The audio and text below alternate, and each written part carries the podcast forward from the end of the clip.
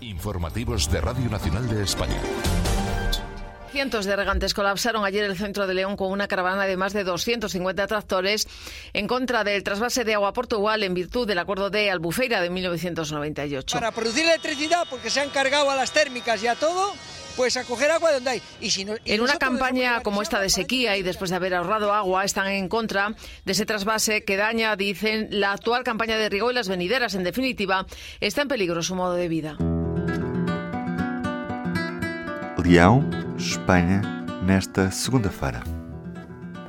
Exigimos que as comportas sejam fechadas e que a água que os nossos agricultores economizaram fazendo grandes sacrifícios com as suas quintas a produzirem menos do que se pudessem usar toda a água, seja a água utilizada na próxima campanha agrícola. Isto disse um dos agricultores que estava presente na manifestação desta segunda-feira e aqui estava a ser ouvido pela televisão pública espanhola, TVE. Viva! Este é o P24. Hoje, os protestos em Espanha contra o cumprimento da Convenção de Albufeira em período de seca. Clara Barata.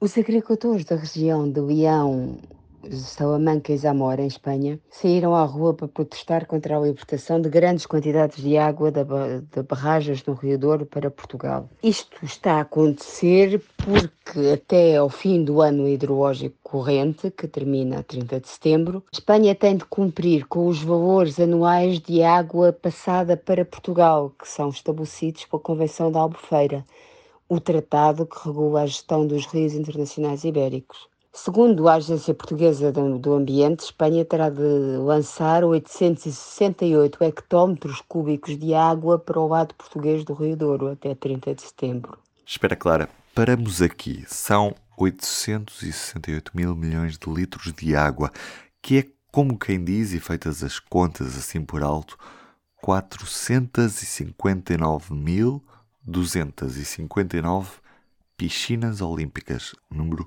enorme. E para que fique bem claro, é água suficiente para dar de beber a mais de 13 milhões e meio de pessoas durante um ano em Portugal.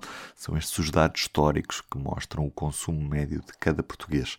Continuemos. O público foi a Leão para ouvir as queixas dos agricultores espanhóis que protestaram no início da semana contra o envio destas, destas grandes quantidades de água para Portugal. Água de que os agricultores espanhóis necessitam para as suas explorações agrícolas de regadio. O que os move não é nenhuma animosidade contra os portugueses, garantiram à minha colega Patrícia Carvalho, mas pedem uma revisão da Convenção da Albufeira, que foi assinada em 1998 e atualizada com um protocolo adicional que estabelece, provisoriamente, o valor dos caudais anuais, semanais e até diários, no caso Guadiana, que têm de chegar a Portugal. Este protocolo adicional foi estabelecido em 2008, 10 anos depois de ter sido assinada Convenção da Albufeira. Só que estes valores para os caudais considerados necessários para a manutenção do bom estado das águas dos rios eram provisórios. Só que Portugal nunca fez o trabalho necessário para lhes dar caráter definitivo e estabelecer os caudais ecológicos dos rios partilhados com a Espanha. Só para clarificar, estamos a falar de Minho, Lima, Douro, Tejo e Guadiana. Além disso, há ambiguidade na forma como são estabelecidos os caudais a prazos mais curtos e os anuais. Fazendo as contas, mesmo que Espanha satisfaça os critérios dos caudais semanais e trimestrais, no fim do ano tem sempre de fazer descargas extras de água para chegar ao valor estabelecido para o caudal anual. Na prática, apesar de estar bem definido o caudal anual que Espanha tem de ceder a Portugal, não está totalmente definido quanto é que tem de ceder a cada dia.